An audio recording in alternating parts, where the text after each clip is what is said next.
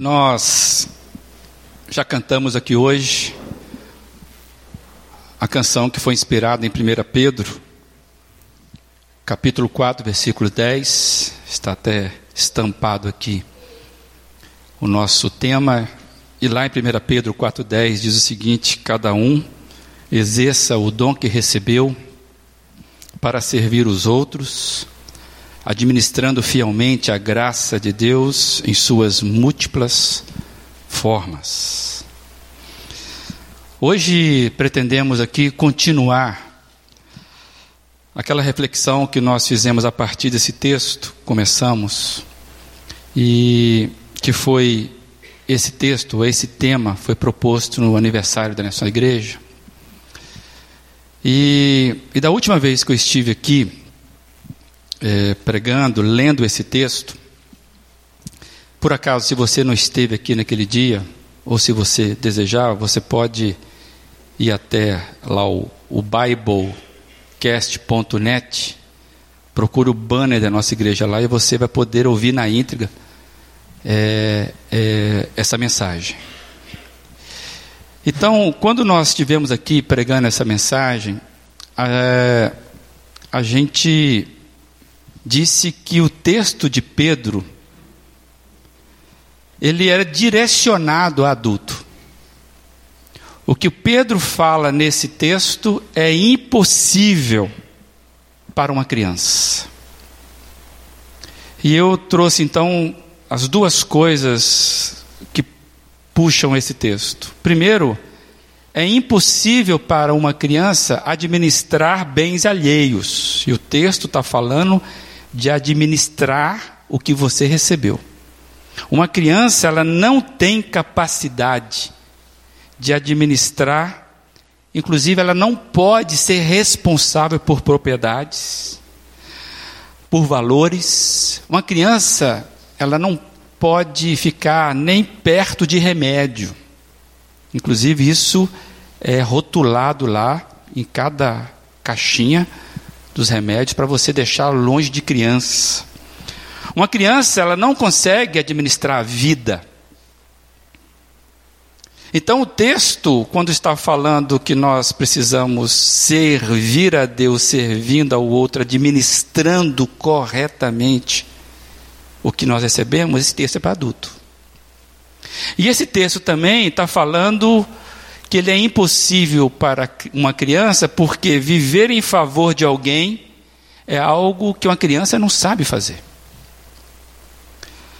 Uma criança não consegue administrar suas vontades, seu tempo.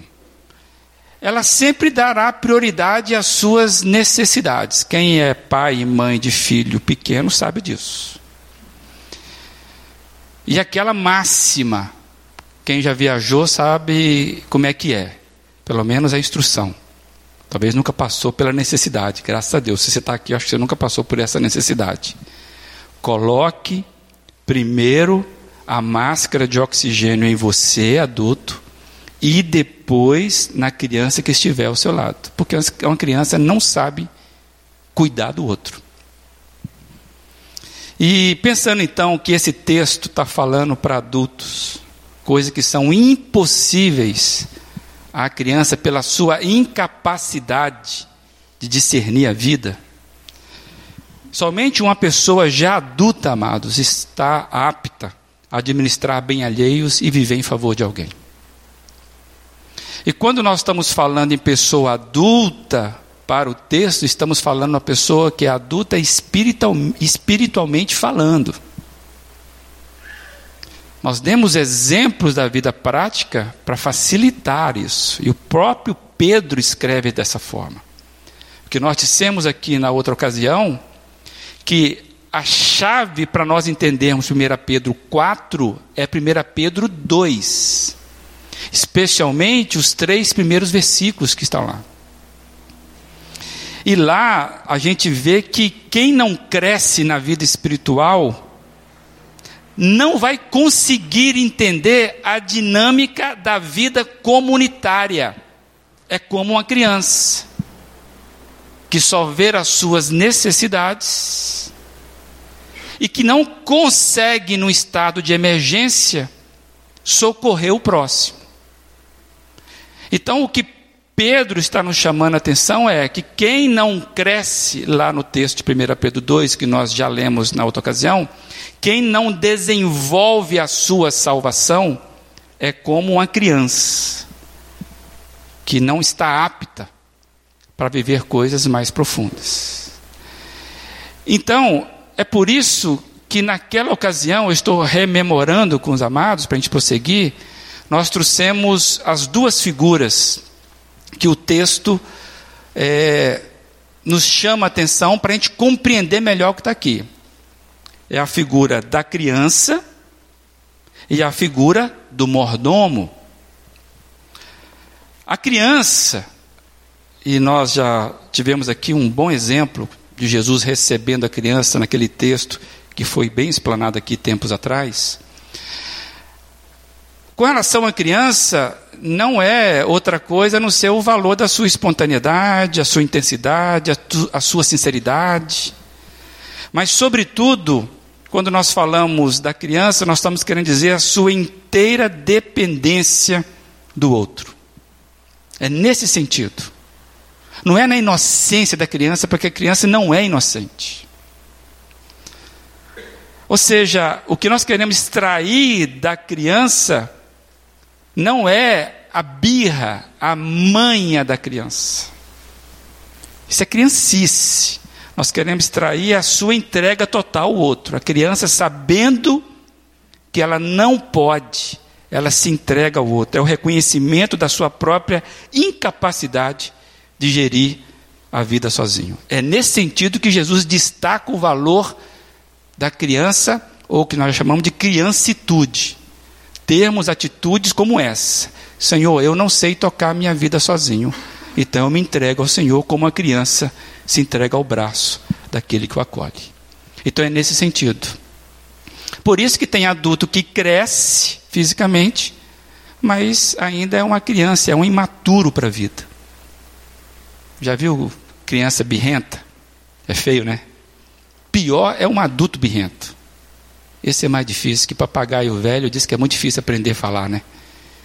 Então, se a gente não venceu as nossas manhas, com certeza você é um adulto que dá muito trabalho por aí. E o texto fala da figura do mordomo, porque é administrar o bem que não é dele. Cada um administra o que recebeu em favor do outro. Então a figura do mordomo, a sua disposição, o zelo, o cuidado, a alegria de cuidar do que não é dele. Cuida agradecido pela confiança de alguém que é muito poderoso, melhor do que ele, maior do que ele, que está acima dele. E esse alguém entrega para ele, para ele cuidar. Então o perfil do mordomo é aquele que fica grato de poder participar desse, sabe, desse, dessa, esse acolhimento para repartir, para cuidar daquilo que não é dele. Então, essas duas figuras, é claro que essas não são as, as únicas figuras que a Bíblia traz que, representa nós, que representam as nossas relações com Ele. E por que estou lembrando isso? Tem outras figuras, por exemplo, Jesus é, uma vez nos chamou de ramos. Eu sou a videira, vós são os, os ramos. A Bíblia traz os adoradores, os filhos. A Bíblia nos apresenta que na relação com Jesus podemos ser amigos. É, noiva, a noiva de Cristo. tem gente, um machão fica meio assim, né? É machão, você é a noiva de Cristo, tudo bem? Né? Então essas coisas, essas figuras, irmão, ovelha. Então, tem outras expressões que a Bíblia traz para nos mostrar a relação com Jesus. Por que, que eu estou lembrando isso? Porque, amados, nenhuma dessas expressões anula as outras. Então, uma vez eu vi uma pessoa pregando e ele ele estava muito muito claro que nós somos amigos de Deus. Ué, tá certo. Mas aí ele estava desconstruindo todas as outras expressões, como por exemplo, você não é escravo de Deus, servir a Deus, por exemplo. Você é amigo de Deus, cara. Falei, então as figuras que estão aqui, elas se complementam, tudo bem? Então, às vezes, está ouvindo coisa, está bem formado, legal que você esteja bem formado com uma dessas figuras, se sentindo, inclusive, acolhido por Deus numa dessas figuras, como filho, como ovelha. Mas lembre-se, Jesus ainda nos trata como criança, e nos trata como mordomo, esperando da gente comportamentos que é digno dessa relação. Deu para entender isso? Então a gente não está anulando as outras, nós estamos explorando o texto. E amados, Deus às vezes, nós já dissemos isso aqui, Deus às vezes parece pequeno, justamente porque nós vivemos vidas espirituais infantilizadas. Não como uma criança que se entrega, mas como uma criança birrenta, manhosa, que quer impor as suas vontades não crescemos, não desenvolvemos, e no caso da vida cristã, isso acaba nos atrofiando na caminhada cristã. Conheci muita gente que foi se atrofiando. E é incrível você encontrar essa pessoa anos depois e você pensar: puxa vida, mas esse, esse não é aquela pessoa que era tão. Se atrofiou, cansou de, algum, de algum jeito. Amados, e esse slogan que está aqui atrás, servindo, servir a Deus servindo o próximo, só vai fazer sentido para nós, essa igreja, e nós estamos investindo um bom tempo nisso, se a gente for uma comunidade de adultos espirituais, porque uma criança não vai entender isso aqui. Uma comunidade sem criancice, sem manha, sem birra, uma comunidade que tenha mordomos, maturos, agradecidos e fiéis naquilo que recebe, que sabe administrar a própria vida e que sabe administrar o cuidado, com cuidado aquilo que recebeu, aquilo que lhe foi confiado. Uma comunidade que se ocupa no cuidado mútuo. Só seremos, só entenderemos o que o texto está dizendo se nós formos esse tipo de comunidade. Então, se por acaso lhe parece muito estranho o que nós estamos falando, muito distante, muito descolado da possibilidade, reflita sobre a sua vida. Pode ser que você ainda é uma criança, não no sentido da entrega, mas no sentido da imaturidade.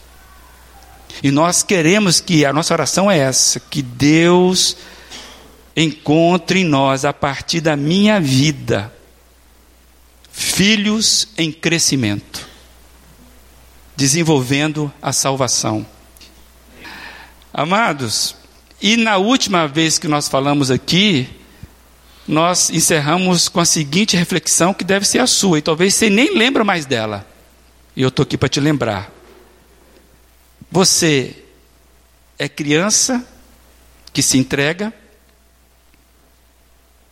ou criança que faz manha? Você é mordomo que desenvolve o que recebeu, ou você é um mordomo que guarda, que não sabe desenvolver o que recebeu? E você precisa responder essas duas perguntas. Para o seu bem e para o seu crescimento. E eu fiquei pensando, pessoal, como que a nossa comunidade ela foi ricamente abençoada nessas últimas semanas. Eu fiquei dois domingos sem pregar aqui, na parte da noite, né? Porque na quarta e no domingo de manhã nós estamos aqui com a graça de Deus. E o que nós recebemos nesses últimos 15 dias faz todo sentido para o que nós estamos desafiando e sendo desafiados por esse texto. E, e vem desde a partir da conferência lá que nós tivemos de aniversário. Mas só para lembrar, o Gerson Borges esteve aqui. Estão lembrados daquele moço talentoso? Deus é bom, né? O Gerson esteve aqui. E o Gerson olhando para a experiência de Pedro, estão lembrados, amados? Quando ele olhou para a experiência de Pedro, ele trouxe para nós um desafio de sairmos da religiosidade da beira da praia e irmos para águas mais profundas. De não nos contentarmos em sermos apenas uma comunidade que se reúne no domingo à noite, que só tem encontro aqui no domingo à noite. O Gerson falou isso para gente. Para que a gente seja mais do que uma religiosidade de beiradinha de praia, para irmos para águas profundas, isso requer amadurecimento, crescimento, espiritualmente falando. Porque uma criança ela não pode ir para a parte mais funda, não é verdade? Você sabe disso. A criança ela fica no rasinho, ela não tem capacidade de se dar bem na parte funda. Por isso que o desafio vai, vai valer a pena quando você lembrar disso. E Deus está nos chamando para ter experiência com Ele mais profundas. E eu me lembro que o gesto destacou a grande expectativa do nosso Deus, quando ele disse que esse Deus nos comissiona para uma vida maior do que a gente, com identidade e com propósito. Se você não lembra muito bem, volta lá no Biblecast, que essa mensagem, pelo menos uma delas, está gravada lá. E semana passada nós tivemos aqui o pastor Cris. Cris Karesek, que faz um trabalho fantástico com adolescentes. E por incrível que pareça, ele nos lembra do poder da palavra. E ele chama a atenção que nós temos dado ouvido para muitas vozes nessa vida e nós somos desafiados a ouvir o que Deus tem falado. E ele disse: cristãos superficiais no contato na vida sem a palavra de Deus vai se perdendo, dando ouvido a outras vozes. Amados, não podemos nos contentar em sermos cristãos superficiais em relação à palavra de Deus. Foi o desafio que ele trouxe para nós. Sermos ainda o analfabeto de algumas coisas básicas da fé. Descobrirmos que Deus fala e isso é poderoso para arrumar o caos da nossa vida. Lembra? Ele falou sobre isso. E isso vai produzir pessoas maturas espiritualmente falando. Ou seja, amados, a igreja que desejamos ser passa primeiramente por aquilo que buscamos, aquilo que vivenciamos pessoalmente. A igreja que desejamos ser sempre vai passar primeiramente por aquilo que nós buscamos pessoalmente. Na vida cristã, ninguém cresce sem convivência comunitária, mas nenhuma comunidade amadurece sem o amadurecimento pessoal. Conseguiu entender isso? E é sobre isso que eu quero conversar um pouquinho mais, que até agora só foi lembrete. Só para lembrar. Se eu dissesse para você a seguinte expressão: você é responsável pelo amadurecimento desta comunidade. Você se sente assim? Estou falando com você. Você é responsável pelo amadurecimento dessa comunidade. Quando a gente olha para o texto, então, de 1 Pedro 4, 10, vemos que há uma relação direta entre responsabilidade pessoal para com o coletivo, o comunitário. E é neste ponto que a gente quer conversar rapidamente hoje. Para isso, eu e você precisamos fazer algo agora. Você vai ficar de pé e nós vamos orar, entregando mais uma vez nossas vidas ao Senhor Jesus. Deus amado, essa é a tua palavra, que está tão clara para nós nesses dias. Louvado seja o nome do Senhor pela instrumentabilidade, ó Deus, dos nossos irmãos que passaram por aqui. Como, Deus, nós somos abençoados. E agora, ó Deus, diante da tua palavra, que não haja embaraço no que depender de mim para expô-la, que não haja embaraço, ó Deus, dos meus amados que estão aqui de pé, dizendo: Senhor, fala conosco, que essa noite não seja um encontro em vão. Nós entregamos com essa palavra do Senhor e queremos ouvir o Senhor em nome de Jesus. Amém? Você pode sentar?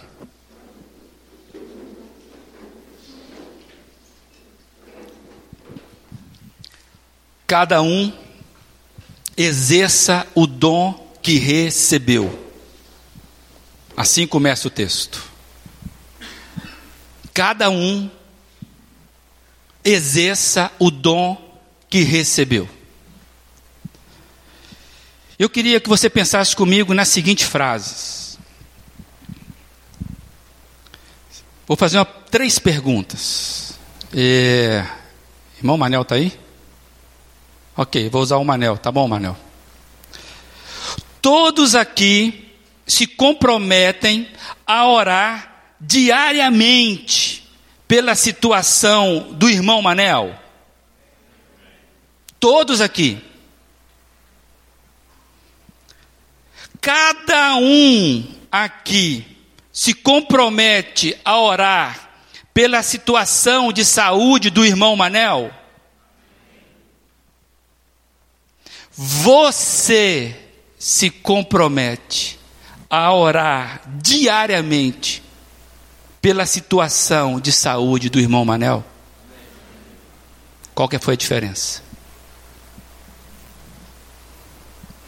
Irmão Manel, se está certo aqui, pelo menos 30 pessoas vão orar por você, que eu vi uns 30 amém. Diariamente, irmão Manel. Amém, amados? Qual foi a diferença? Entenderam as frases? Todos, cada um, você. O que, que mudou nelas? A necessidade do irmão Manel continua a mesma, de orarmos por ele. O que que muda nessa frase? se você se inclui no todos, se você se inclui no cada um, e que você não se omita de você mesmo. Deu para entender isso? Quando o texto fala, cada um exerça o dom que recebeu, administrando fielmente em favor do outro. Quem ama todo mundo, amados, não ama ninguém. Eu amo as criancinhas da África. Não estou amando ninguém. Somente Jesus tem a capacidade de amar todo mundo individualmente. Somente Jesus.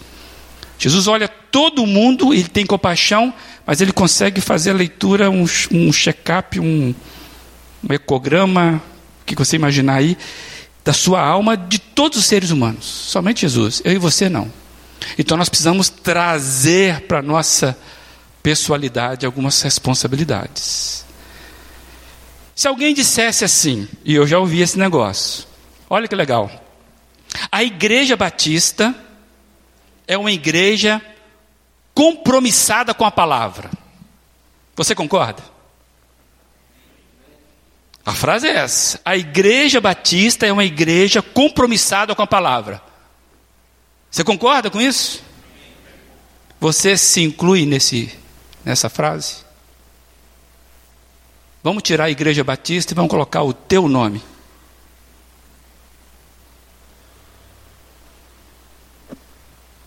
Você que é membro dessa igreja. Eu me lembro que meu pai contava uma história de dois mosquitinhos que certa vez é, foram descansar na, no para-choque traseiro de um caminhão. E eles ficaram descansando, batendo papo. É história, tá, gente? Historinha. Tem menor aqui, é historinha, tá? E, e aí o caminhão começou a andar e estava na estrada de terra e começou a levantar aquele poeirão, né? Aí o mosquitinho mais velho cutucou o mais novo falou: Olha aí, olha o poeirão que nós estamos fazendo, hein?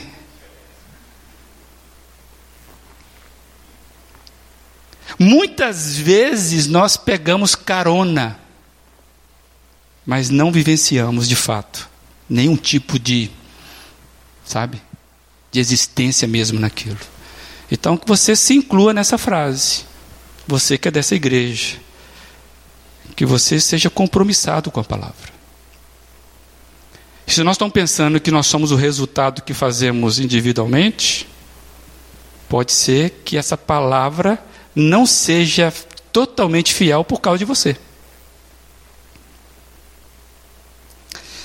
Bem, muitas das nossas questões passa pela noção de até onde vai a minha responsabilidade individual, pessoal, com o coletivo, com o comunitário, com o grupo.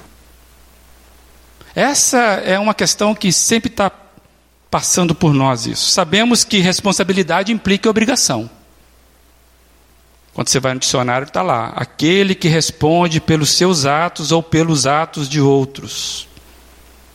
Responsabilidade, aquele que tem condições de assumir compromisso, aquele que presta contas a outros. Aí eu quero falar aqui: adulto, birrento, menino não tem condição de prestar conta para o outro, não sabe. Nós temos dificuldade de prestar conta para o outro. E mesmo nas práticas voluntárias, amados, a gente percebe o nível de amadurecimento. Ser voluntário não é fazer do seu jeito. Vocês fizeram um trabalho voluntário, os adolescentes hoje. Tinha um comando, tinha um porquê fazer e tinha o que fazer. Você, como voluntário, vai lá para se juntar neste comando. Ah, mas eu não gosto de fazer assim. Ah, então, não se voluntarize.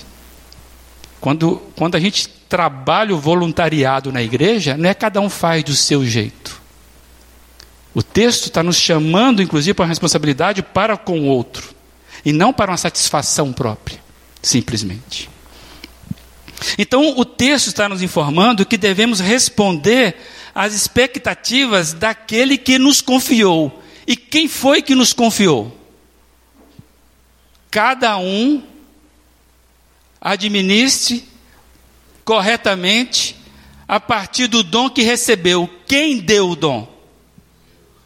Deus. E você vai fazer isso em favor de quem? Do outro. Então, coloque na tua cabeça, Eduardo Pena, coloque na tua cabeça você. Não adianta, você e Deus sozinho não se bastam. Você foi chamado para desenvolver algo na comunidade. Você não é um exército de um homem só, que você vai resolver as questões sozinho. Precisa estar tá no meio. Está agarrado. Ah, mas eu não gosto. Eu também não. Tem muita coisa que eu não gosto que está no meio mas eu sou chamado para estar no meio. Inclusive a palavra igreja já implica isso. Quem está vindo domingo de manhã, acho que já entendeu isso, o que nós estamos estudando em Atos. Você sabe, você tem consciência do que foi que Deus lhe confiou? Você tem consciência? O que, que Deus te confiou? Você sabe? Se não, comece a listar. Você não pode deixar nada para trás. Você sabe por que, que você está nessa comunidade aqui? Por que você quer vir para essa comunidade? Você sabe por que você está aqui ou não? Anos após anos, domingo após domingo. Precisa saber. Imagina, imagina, só imaginar. Eu fiquei pensando nisso. O quanto a gente pode prejudicar alguém ou as pessoas justamente por, nossa, por não sabermos como ajudá-la. Aí eu lembrei de um acidente que nós sofremos. Você sabe que uma pessoa acidentada, a recomendação é que você não mexa nela até que os paramédicos cheguem, não é isso?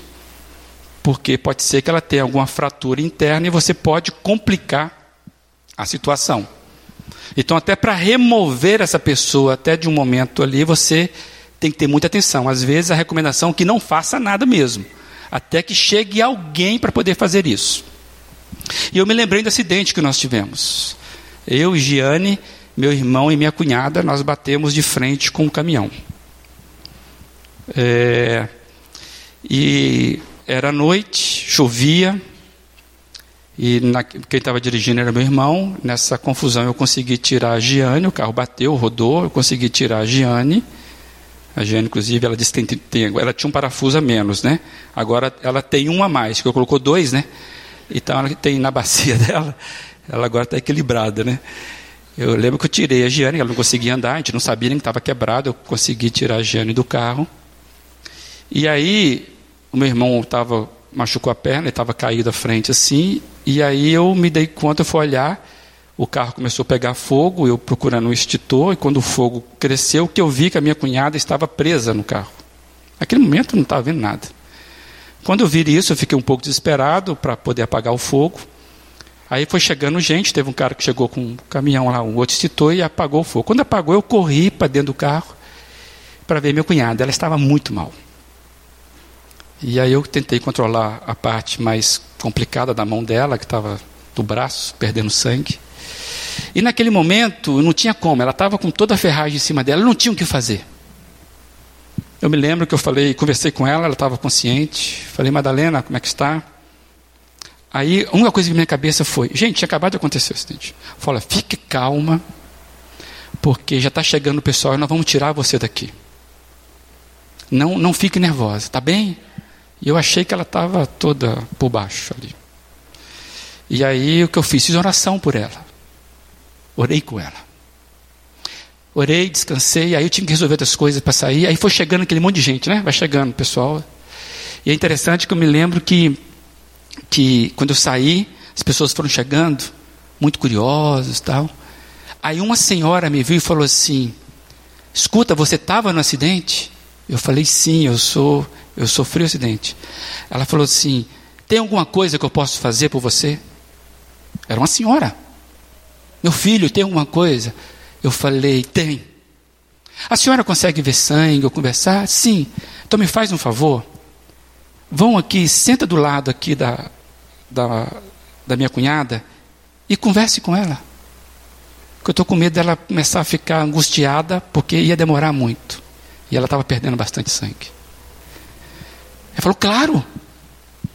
Foi lá e ela ficou conversando com ela, passando a mão no, né, no cabelo dela. É o que ela podia fazer.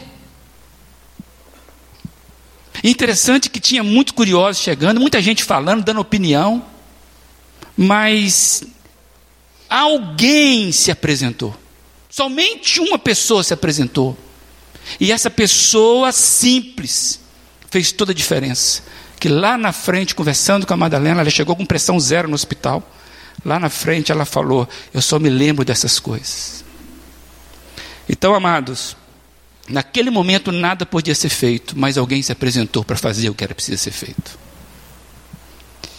E o texto está dizendo exatamente algo semelhante. Cada um exerce o dom que recebeu para servir os outros, para servir os outros, administrando fielmente a graça de Deus em suas múltiplas formas.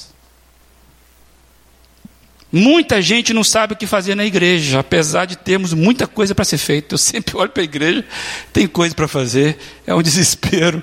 E tem um monte de gente que não sabe o que fazer na igreja. Ah, Deus. É porque às vezes não entende o que o ser igreja, nós trabalhamos muito bem esse, esse conceito, ser, viver, permanecer. O ser indica ou implica em fazer, mas a vida cristã não é tarefa. Esse é que é o problema. Não se resume numa tarefa, em fazer tarefa. A vida cristã é comunicar vida. Por isso que não é uma lista de afazeres. E muita gente ainda não descobriu como ser útil à comunidade está aqui passando. Talvez porque não descobriu a sua identidade em Cristo. O que é ela em Cristo não se descobriu no Jesus que salvou a vida dela.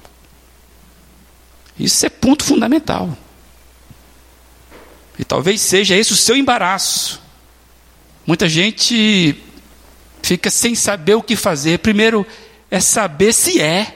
Você é o seu ser já passou pela experiência com Jesus, então com certeza você precisa identificar a sua identidade em Jesus. Aí Jesus vai começar a abrir porta para você, que nem aquela mulher simples, que ela não sabia que poderia ser conselheira de alguém que estava quase morrendo, e ela se dispôs. Interessante que muitas vezes as pessoas se perguntam: como posso ajudar na igreja? Talvez a pergunta é: como posso ajudar sendo igreja? E aí eu queria passar um vídeo para você entender esse negócio de responsabilidade de cada um com relação ao grupo. Quem sabe esse vídeo nos ajuda a entender o que nós estamos dizendo. Vamos ver esse vídeo aí. Deu para entender? Luz guardada não é luz. Responsabilidades compartilhadas. Nós somos chamados para sermos farol do mundo. E isso só é possível na junção das nossas luzes. Jesus certamente falou isso. Eu confio em vocês, porque vocês vão ser a luz do mundo. Vocês não refletem sozinhos.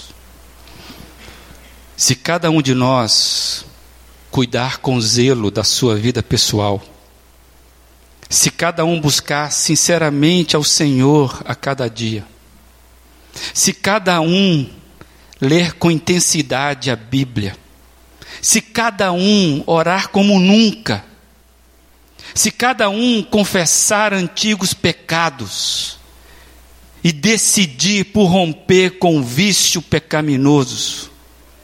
se cada um mudar o foco da sua vida para a vontade de Deus, se cada um, o que você acha que iria acontecer quando cada um se encontrasse aqui na comunidade? Compartilhamento das experiências da vida de Cristo. Cada um iria trazer a sua luz. Então, amado, comece recomece, aprimore, busque. Que cada encontro, cada vez mais, seja profundo com Cristo em Cristo. E o outro vai estar do teu lado, e você do lado do outro. Assim, por certo, nós teremos a igreja que sonhamos. Que Deus abençoe sua vida. E pense sinceramente no que você está vendo, ouvindo nesses últimos dias. Você pode orar? Então entregue. Onde é que você está guardando a sua luz? Que Deus te convença onde Ele quer te usar. Cada um exerça o dom que recebeu para servir os outros, administrando fielmente a graça de Deus em suas múltiplas formas. Eu queria que você, ainda em estado de oração, ouvisse o que Ezequiel 18, 30 e 32 nos diz. Portanto, ó nação de Israel, eu os julgarei a cada um de acordo com os seus caminhos. Palavra do soberano Senhor.